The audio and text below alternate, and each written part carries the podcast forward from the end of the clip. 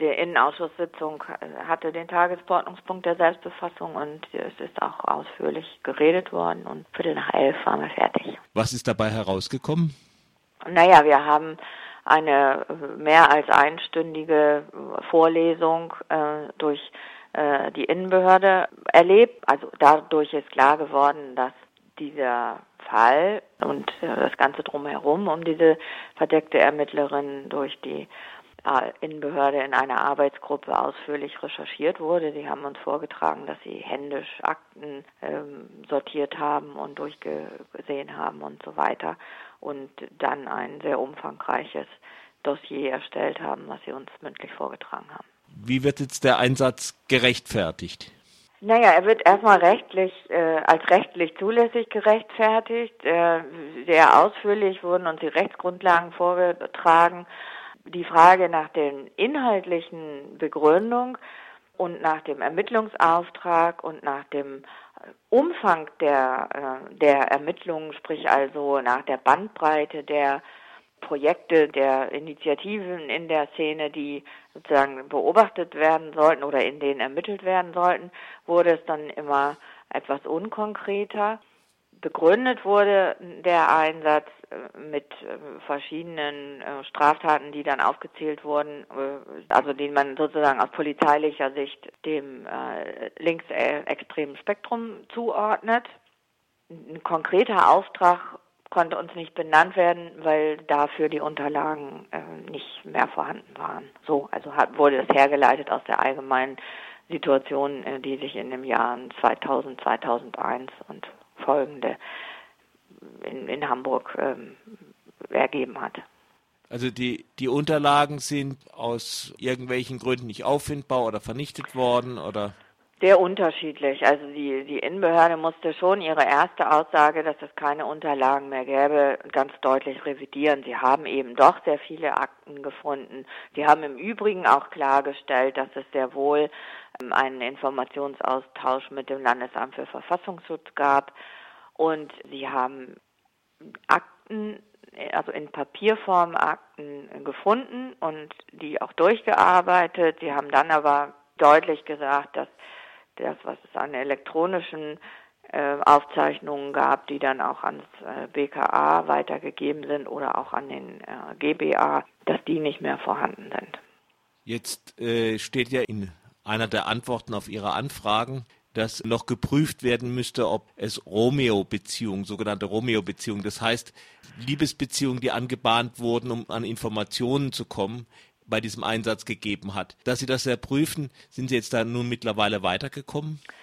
Nee, Sie äh, haben die im Grunde in Frage gestellt. Sie haben gesagt, da hätten Sie noch kein Ergebnis bei Ihren Ermittlungen. Erstmal wäre das, ist es aus Ihrer Sicht lediglich ein Vorwurf, der in der Öffentlichkeit gemacht wurde, den Sie aber durch nichts bisher bestätigt gesehen haben. Und das kann man auch natürlich so nicht im Raum stehen lassen. Das klingt so, als wenn im Gespräch mit der Ermittlerin da möglicherweise keine Antwort gekommen ist. Das kann ich aber jetzt nur mutmaßen. Ja. Was Sie deutlich ja. gesagt haben, ist, dass das in Hamburg nicht zulässig wäre. Man hätte, äh, wenn es Liebesbeziehungen mit Menschen aus der Szene, in der ermittelt wird, äh, gegeben hätte, dann hätte dieser Einsatz abgebrochen werden müssen. So äh, haben Sie das gesagt bezogen auf eine interne Dienstanweisung und es wäre auch zu einem Verfahren gegenüber der Ermittlerin dann gekommen, wenn so etwas gewesen wäre und von daher haben sie das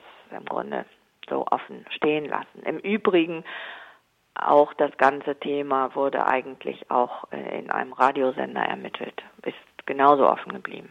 Weil das unter dann die Zuständigkeit des Bundesanwalts Nee, ganz anders, weil sie gesagt haben, dass das nicht Teil des Auftrages gewesen wäre, sondern da hätte sie möglicherweise auf äh, eigene Faust dann ermittelt.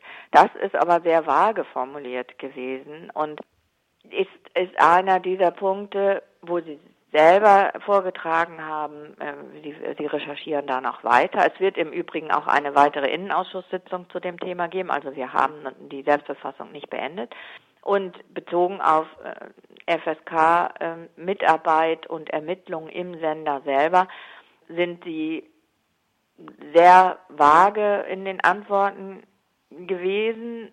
Das meiner Meinung nach hängt das aber wieder damit zusammen, dass sie insgesamt bei dem Ermittlungsauftrag und bei dem Umfang des Auftrages sehr vage waren. Also auf die Frage, ob man das denn weiter eingrenzen kann, welche Gruppen denn beobachtet werden sollten, welche, äh, welches Ziel überhaupt diese Beobachtungen hatten, gab es eigentlich keine Antworten. Da wurde dann eben darauf verwiesen, dass es keine Aufzeichnungen mehr gibt.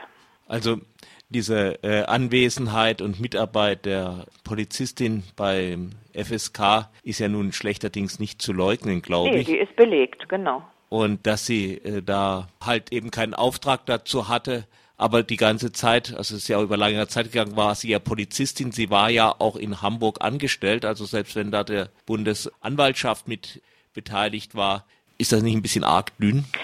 Ja, und man muss auch nochmal deutlich sagen, die, äh, die Bundesanwaltschaft hat ja in der Antwort, äh, die Link, ein linker äh, Bundestagsabgeordneter bekommen hat, sehr deutlich gesagt, sie hatten, also oder ihr, Teil des Auftrages der Bundesanwaltschaft war nicht die Mitarbeit oder dieses Ermitteln im FSK.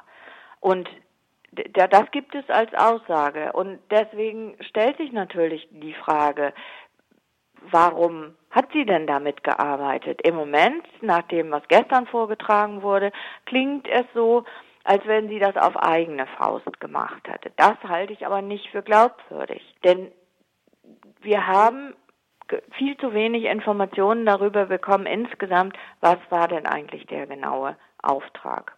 Und ich will einen Aspekt nochmal ergänzen. Es ist auch klar geworden, dass sie im Grunde mit zwei unterschiedlichen Aufträgen die ganzen Jahre in der Szene war. Es gab einmal, also orientiert an dem hamburgischen Polizeigesetz zum, zur Gefahrenabwehr, die äh, Arbeit als nicht, äh, nicht äh, offen ermittelnde Polizistin, also zur Lageaufklärung, so wurde das gestern immer genannt. Und gleichzeitig gab es dann nach 2000 zwei auch den Auftrag durch die Generalbundesanwaltschaft und durch das BKA als verdeckte Ermittlerin sozusagen zu konkreten Situationen und zu konkreten Personen zu ermitteln. Das hat sie über Jahre, so wurde es uns dargestellt, beides gleichzeitig gemacht. Das hat aber ja zwei völlig verschiedene rechtliche Hintergründe mhm. und ist auch mit bestimmten Auflagen natürlich verbunden weil sie zur Lageerkenntnis zum Beispiel nicht über konkrete Personen dem LKA berichten darf. Da hat man große Zweifel, vor allem bei den, äh, in den Projekten, in denen sie war, also ob das auch so realisiert wurde. Also hat sie sozusagen Lageberichte gegeben und hat sie nicht über die Personen geredet, die sie dort getroffen hat, während sie gleichzeitig einen Auftrag hatte, der von der Generalbundesanwaltschaft bestimmte Personen, die einer bestimmten Straftat verdächtig waren oder wie auch immer, das wissen wir auch nicht konkreter, äh, zu ermitteln, das ist ein, also auch schwer vorstellbar, dass man mit diesen zwei völlig, also aus rechtlicher Sicht zwei völlig verschiedenen Aufträgen ähm, tatsächlich über diese Jahre dort gearbeitet hat.